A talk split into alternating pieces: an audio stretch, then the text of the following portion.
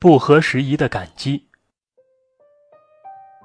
布克和妻子住在维蒙特州林肯小镇的一栋百年旧农舍里。他们是在1966年的万圣节才从鲁克林区搬到这里来的，而当地大多数居民很久以前就在这里定居了。他们虽不是本地人，但别人也没有把他们当作外人。布克出来时只有三件工具和一本修建住房的说明书。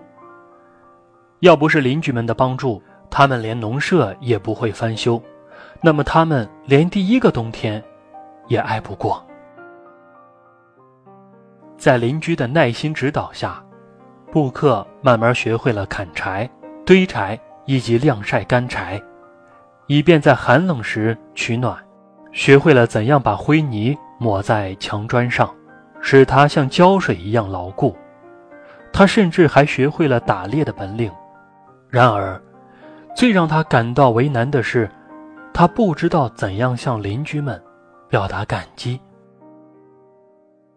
有一年冬天，下了很久的大雪，四处的道路。都被白雪覆盖着，可是布克每天清晨起来时，却看到自己门前的车道上片雪不留。开始他以为是小镇上专门有人负责打扫道路，后来才知道天天替他扫雪的人是邻居雷门。他非常过意不去，于是布克决定要付钱给雷门。布克打电话问雷门。你替我扫雪，我该付你多少钱？雷门踌躇了好一会儿，说：“你不必付我钱，因为我做的事情微不足道。”布克告诉他：“你使我省了至少五十小时腰酸背痛的劳累。”雷门说：“我并没有花那么多的功夫。”布克还想跟雷蒙争论下去，他说。为他服务一定得付钱，并问雷门七十五美金够不够。可是那边雷门只冷冰冰地说了一句：“不用了”，就挂断电话。从雷门冰冷的声调听起来，布克知道自己得罪了他。布克仿佛明白这不是钱的问题，于是又打电话问雷门有什么事情可以让他帮忙去做。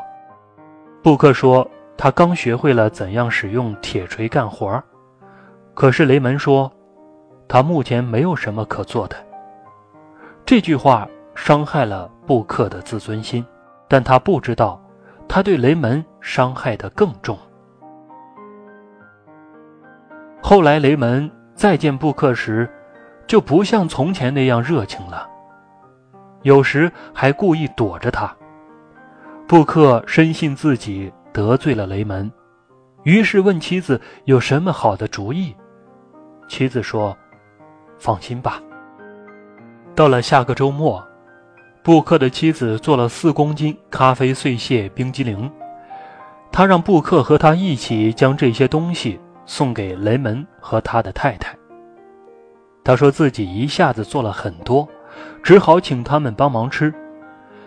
雷门和他的太太高兴地接受了，他感谢了布克。临送他出门时，雷门说：“他想在院子四周栽一些围栏，要是布克有空，他希望能帮帮他。”布克激动的脸都发红了，他欣然表示乐意，还炫耀地说：“我会把我的铁锤也带来的。”友情需要报答，但不需要偿还；友情需要报以友情，而不能报以金钱。友情是你最需要时得到的东西，所以你也要在别人最需要时给予他们。友情是随意的，人情是刻意的。我们会被友情温暖，但可能会被人情伤害。